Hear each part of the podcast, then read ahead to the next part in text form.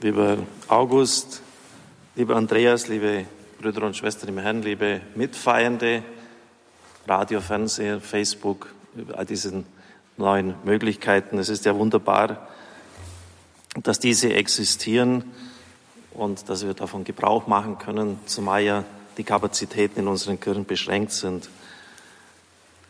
Wenn wir am Palmsonntag und heute wieder die Passionsgeschichte hören, dann sind verwirrend viele Akteure hier am Werk. Es sind so viele Stränge und auch äh, Handlungsaktionen, dass man das in Ruhe eigentlich, ich möchte fast sagen, aufdröseln, durchdenken muss. Und deshalb erlaube ich mir, Ihnen das Ganze im Fragment einmal fortzusetzen. Zunächst schaut es aus, als ob es eine Nebensächlichkeit wäre, aber ich hoffe, dass ich Sie ins Zentrum der Passion hineinführen kann. Wenn ich nur einen Satz heute auslege, der nicht einmal im Evangelium heute vorgekommen ist, sondern am Palmsonntag. Wir finden ihn bei Markus 15, 21 und aber auch bei Matthäus. Er heißt, sie zwangen einen Vorübergehenden, der vom Feld kam, Simon von Kyrene, früher hieß es Cyrene, jetzt bei der neuen Einheitsübersetzung mit äh, K, den Vater des Alexanders und Rufus, ihm das Kreuz nachzutragen. Ja. Es hat damals nicht wie in unserer Zeit einen Adel gegeben, also das heißt jetzt nicht von Simon von Hohenwart oder von Schönborn, das ist keine Adelsbezeichnung, sondern zeigt die Herkunft an. Jesus von Nazareth, also der kommt aus Nazareth. Und die erste wichtige Frage, die wir jetzt klären sollten, um die Hintergründe zu verstehen, lautet, wo liegt Kyrene? Die Balderschwanger mögen es nicht so, wenn ich Fragen an Sie stelle, aber jetzt mal ganz äh, offen, wer, wer weiß, wo Kyrene liegt, der kann mal zeigen. Eine Person, nicht einmal die Theologen heben die Hand, das sind ja auch Theologen vom Radio hier. Wollen Sie es sagen? Ägypten, ja, ähm, es liegt westlich von Ägypten, äh, in der Nachbarschaft von Libyen, also schon mal ganz gut. In Nordafrika, im Osten hat es an Ägypten angegrenzt, im Westen an die große Syrte im heutigen Libyen. Die Römer haben dieses Gebiet 96 vor Christus erobert und ihrem Imperium einverleibt, eine Provinz daraus gemacht. Im Pfingstereignis kommt das vor. Apostelgeschichte 2,10, da wird ja voll Erstaunen berichtet, dass die Meder, die Parther, die Elamiter, Bewohner von Mesopotamien, Phrygien, die Apostel verstehen, obwohl sie ja nicht deren Muttersprache sprechen. Und dann heißt es, äh, von Ägypten und dem Gebiet Libyens nach Cyrene hin. Ein Afrikaner steht am Kreuzweg des Herrn, ein Nordafrikaner. Das ist schon mal etwas ganz Erstaunliches, oder? Es ist ja erst einige Zeit her, ein paar Monate, da war hier die Krippe und in jeder Krippe ist auch ein Melchior mit einer dunklen, einer schwarzen Hautfarbe. Also für mich erinnert das äh, an den Anfang, auch wenn das in der Bibel nicht so überliefert ist, aber Jesaja 60 heißt es ja, dass die Völker kommen, Weihrauch und Gold bringen ihre Schätze. Und man hat das damals dann so verstanden, dass die drei Vertreter der damaligen Erdteile Asien, die man gekannt hat, Europa und Afrika, an der Krippe waren die ganze Menschheit. Also ein schöner Gedanke. Und jetzt wieder am Ende des Lebens des Herrn ein Afrikaner. Es ist eine verstörende Linie, die sich durch das ganze Evangelium zieht. Ich nehme jetzt nur den Anfang und das Ende. In der Synagoge von Nazareth sagt Jesus, der Syrer Naaman wurde vom Aussatz geheilt und die Witwe aus Sarepta hat Hilfe erfahren in der großen Hungersnot. Es sind Syrer, es sind Ausländer, es sind nicht Mitglieder des erwählten Volkes. Den Nazarenern äh, ist das zu viel. Sie finden das eine unglaubliche Provokation äh, und sie wollen ihn dann umbringen. Diese Linie zieht sich durch das ganze Evangelium hindurch. Das Spitzenbekenntnis bei Markus lautet, wahrhaftig der Hauptmann unter dem Kreuz, ein Römer, ein Heide. Dieser Mensch war Gottes Sohn. Und die Frau, die die wichtigste Botschaft der Menschheitsgeschichte bekommt, er ist auferstanden, war eine Ex-Prostituierte. Und jetzt dann wieder Simon von Cyren, Afrikaner unter dem Kreuz. Meine Lieben, es ist einfach so, die Zugehörigkeit zu einer Religion durch Beschneidung beim Judentum, durch Taufe bei uns allein nützt gar nichts. Das müssen wir wirklich immer wieder feststellen, weil wir denken, ah ja, ein bisschen bete ich ja schon und getauft bin ich und gefirmt auch und das muss doch irgendwie genügen. Nein, es genügt nicht. Wenn man nicht entsprechend lebt und sich an dem ausrichtet, was Christus sagt, gesagt hat, nützt das nichts. Im Gegenteil, es kann sogar zum Gericht werden. Ein Unbekannter steht unter dem Kreuz des Herrn. Er gehört nicht in die Jüngerschaft Jesu. Da gehört ja eigentlich Simon Petrus hinzu oder die anderen, aber sie sind nicht da. Sie sind einfach nicht da. Und wo Christen versagen, holt sich Gott eben andere Menschen. Im Evangelium lesen wir, sie kommen von Osten, von Westen, von Norden und Süden, aber die zuerst eingeladen waren, die kommen nicht hinein. Christus holt sie in seine Spur hinein, dort, wo die Christen nicht mehr da sind. Wir bleiben an dieser Station der fünften stehen, um Gott zu danken, dass Menschen über jede konfessionelle Prägung hinaus das tun, was Gott will, dass sie das Gebot der Liebe leben. Menschen, die Zeit haben für andere, die ihre eigenen Wünsche hinten anstellen, um anderen zu dienen, helfen, das Kreuz zu tragen, die nicht auf Anerkennung aus sind, auf ein Gremium, wo sie groß reden können, Nein, die einfach nur zupacken und das tun, was Gott von ihnen erwartet. Wir wollen Gott danken, dass es solche Menschen gibt. Und es sind oft die, von denen man es überhaupt nicht erwarten würde. Ein Afrikaner aus der Cyrenaika. Wer war dieser Mann? Wir haben ja nur einen spärlichen Satz von dem. Jetzt wollen wir das mal ein bisschen näher untersuchen. Cyrene haben wir schon erschlossen und waren erstaunt.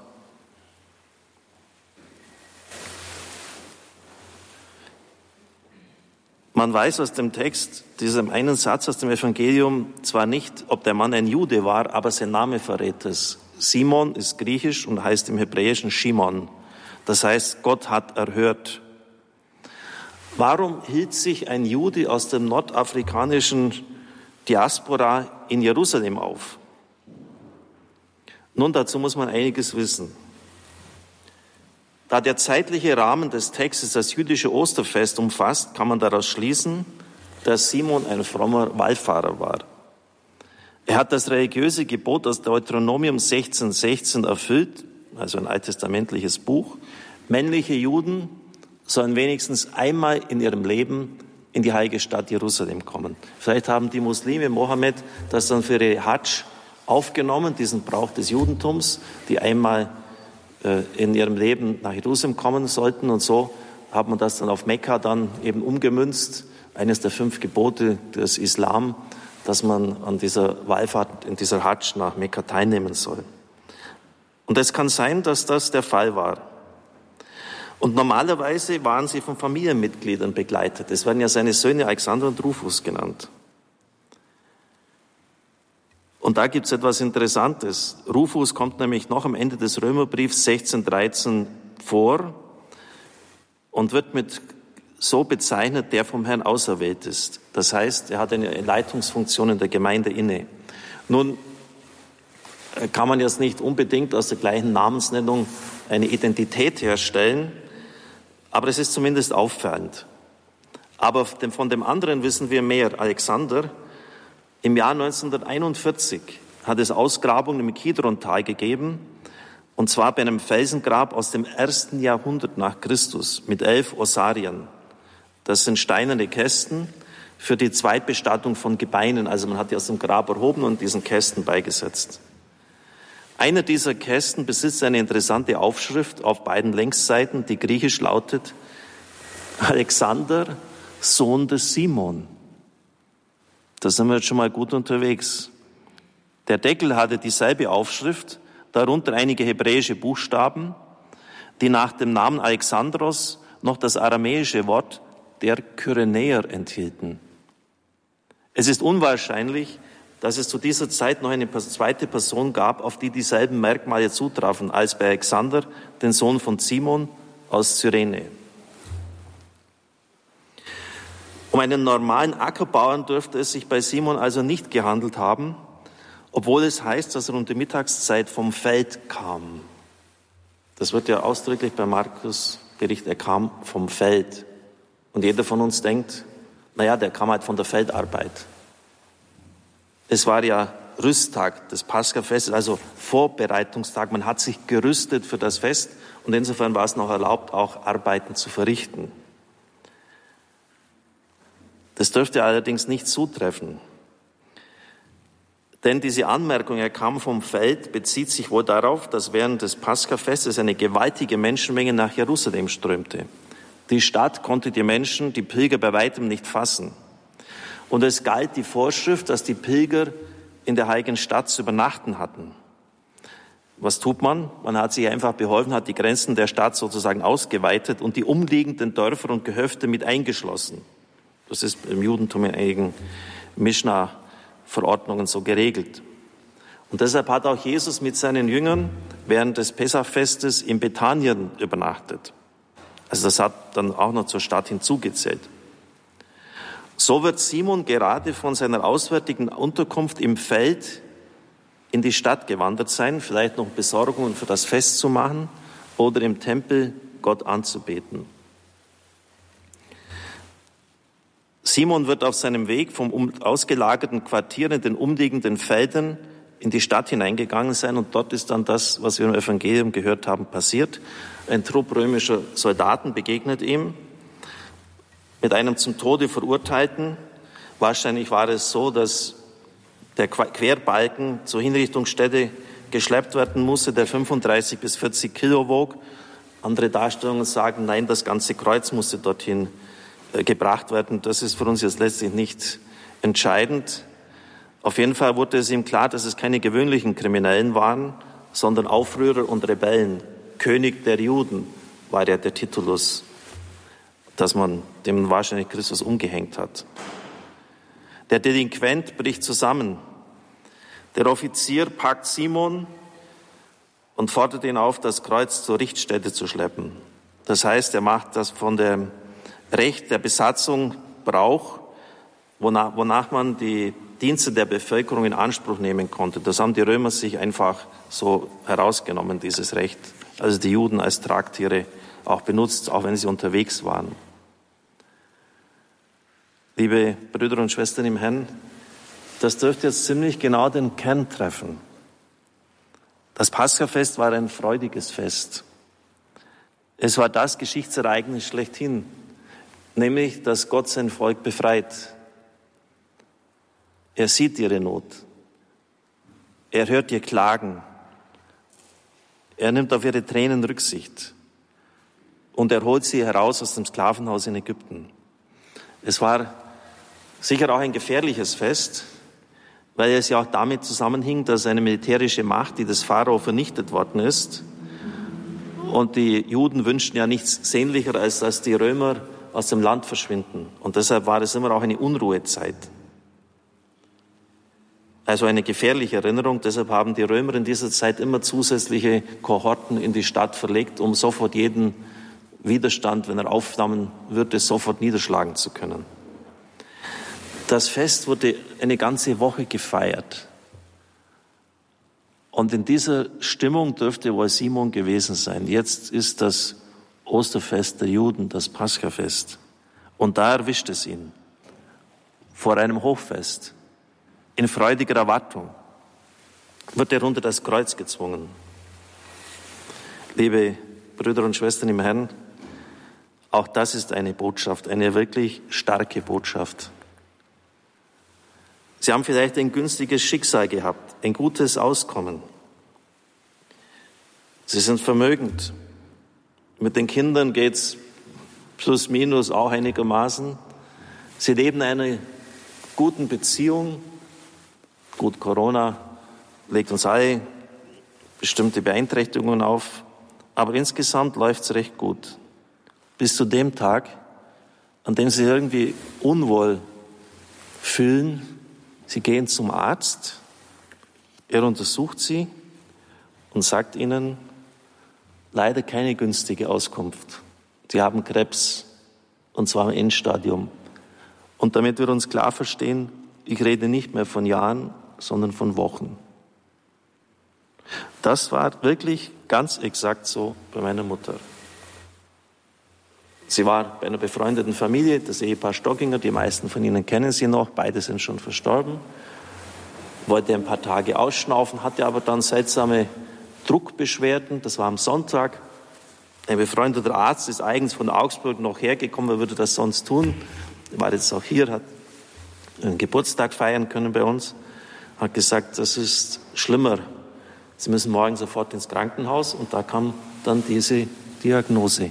Und so spielt das Leben. Genauso und nicht anders. Und diese Dinge, das werden Sie aus Ihrer eigenen Erfahrung bestätigen können, kommen vor.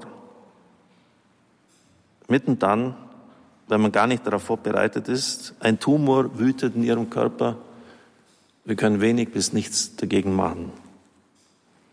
Ein Organversagen, ein Unfall, wie wir ja auch hier in diesem Ort hatten, eben noch Festfreude und dann plötzlich steht das Finale vor der Haustür.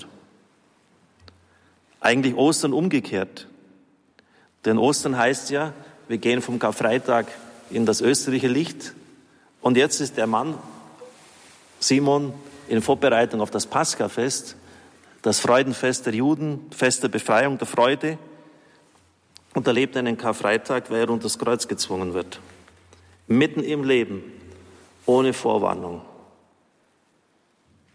Also Sie merken, das ist schon, wenn man das ein bisschen aufdröselt, da ist ein Afrikaner unter dem Kreuz. Wo kommt denn der her? Und er kommt vom Feld. Das heißt, von einer Unterkunft, wo er sich auf das Paschafest vorbereitet hat. Und mitten in dieser Festsituation, dieser Freudensituation, er ist ja von weit her gereist, wird der Mann unter das Kreuz gezwungen. Das ist schon das Zweite, was uns überrascht. Aber es geht noch weiter. Stellen Sie sich vor, man hätte damals ein Fotoalbum gehabt. Und die Leute waren ja nicht blöd. Mitten am Tag verfinstert sich die Sonne. Ein furchtbares Erdbeben. Im Tempel zerreißt der Vorhang. Dann bei der Auferstehung wieder ein Erdbeben. Unglaubliche Zeichen, die geschehen. Es heißt in der Bibel, dass Tote aus den Gräbern auferstehen, in die Stadt gehen und Leuten erscheinen. Dann die ganzen Wunder der Apostel. Und im Laufe der Zeit ist es klar, wem Shimon das Kreuz getragen hat. Denken wir an das, was die Engel bei der Geburt des Herrn verkündeten, wer dieses Kind ist. Ich verkünde euch eine große Freude. Heute ist euch geboren worden der Messias, der seit Jahrhunderten erwartet worden ist. Der Retter, der die ganze Menschheit rettet. Die Menschen aller Zeiten, die waren, die sind und die kommen werden. Und der Herr. Aber das griechische Wort Kyrios müssen Sie im ganz umfassenden Sinn verstehen. Der Herr über alle Mächte, über alle Engel, über alle Gewalten. Der Herr über die Zeit, der war, der ist und der kommen wird. Der Herr über Leben und Tod. Das hat man ganz ehrfürchtig ausgesprochen, dieser Kyrios. Kyrios ist der Herr, wird dann später Johannes sagen bei der Auferstehung, der Herr, der Herr schlechthin. Und das ist ihm, dem Simon dann, das ist diesen Leuten klar geworden, wem er das Kreuz nachgetragen hat.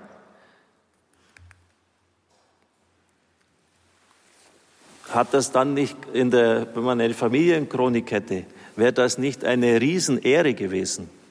Mein Vater, mein Großvater hat dem Welterlöser das Kreuz nachgetragen. Verstehen Sie, um was es geht? Ein Perspektivenwechsel. Vielleicht ist das ja alles gar nicht so ganz so furchtbar. Und das griechische Wort er nahm das Kreuz, ist genau das gleiche, als Johannes der Täufer sagt, seht das Lamm Gottes, das hinwegträgt die Sünde der Welt. Das steht auch hier. Unser Vater Simon hat hinweggetragen, hat stellvertretend für Christus, damit es ihm leichter wird, das Kreuz getragen. Einen kleinen Teil zumindest hat er es ihm leichter machen dürfen. Und es ist normal so im mystischen Leib der Kirche, dass einer für den anderen eintreten kann und auch muss. Und wie es scheint, war das Kreuztragen des Vaters für die Söhne fruchtbar. Denn offensichtlich waren das Leute, die in der Gemeinde tätig waren, sonst wären sie nicht genannt worden. Vielleicht war das die Frucht des Kreuztragens von Simon, dass die Söhne zum Glauben gekommen sind. Liebe Brüder und Schwestern im Herrn, und so kann es auch bei uns vorkommen, dass wir, ohne dass wir gefragt werden, unter ein Kreuz gezwungen werden. Und dann kommt es darauf an, wie wir damit umgehen. Wir sind in der Situation des Lockdowns und fühlen uns vielleicht manchmal eingesperrt. Wissen Sie, der Apostel Paulus war mehrere Jahre im Knast oder zumindest in Gewahrsam.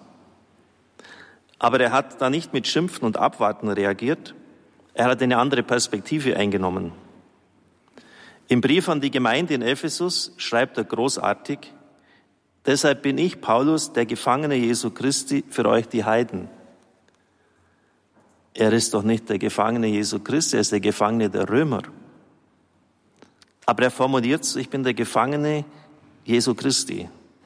Er ist der Gefangene des Herrn. Das ist die Perspektive, die Paulus wählt und er sagt, für euch bin ich das, für euch ertrage ich das, zu eurem Heil. Und dann hat jemand es so genial formuliert, denn wie immer sein Leben aussah von Paulus, er wählte darin bewusst eine von Gnade erfüllte Bedeutung. Wie immer sein Leben aussah, er wählte darin bewusst eine von Gnade erfüllte Bedeutung. Das heißt, er hat es bewusst angenommen, für die Heiden getragen. Er hat Briefe geschrieben, einige seiner wertvollsten Briefe hat er aus dem Knast geschrieben. Er hat missioniert, die Gefangenschaft in Rom war leicht, die Juden durften zu ihm kommen. Er hat in jeder Situation des Lebens, auch einmal als er im Blog eingespannt war, das Beste daraus gemacht für die Verbreitung des Evangeliums. Sogar als er von Soldaten auf einer Treppe weggetragen werden musste, sagt er zum Oberst, lass mich stehen und hat noch den Juden gepredigt. Und vielleicht ist das jetzt, und ich glaube nicht nur vielleicht, die Aufforderung, die Gott an uns in dieser Zeit richtet. Mein Freund, das ist jetzt dir zugemutet worden. Wie schaut es jetzt eigentlich aus mit deiner Beziehung zu mir? Es gibt halt so viele Angebote. Wir haben es auf unsere Homepage gestellt. Sie können ganz Exerzitienreihen anhören. Vielleicht auch heute nochmal irgendwie still vor einem Kreuz knien, eine halbe Stunde das anschauen, was dort passiert ist, das noch einmal nachwirken lassen, was ich gesagt habe. Oder jetzt dann auch, das hier war bei uns ein unglaubliches Musical, das Adonai-Musical. Ich habe jetzt die Eliane gebeten, die fünfte Station jetzt gleich anschließend nochmal zu singen aus diesen Liedern, damit sie das nochmal nachwirken lassen können. Vielleicht auch nochmal dieses Musical anhören. Auf jeden Fall nicht einfach nur passiv ertragen und es halt nur furchtbar und schlimm und aussitzen, sondern diese dramatischen Situationen mit einer heilserfüllten Bedeutung versehen. Betet so lange, bis ihr, bis ihr Freude habt in eurem Herzen, heißt es immer wieder. Wann haben Sie uns das letzte Mal diese Erfahrung gemacht, dass Sie vor Freude fast platzen konnten im Gebet? Wann denn? Haben Sie es je gemacht?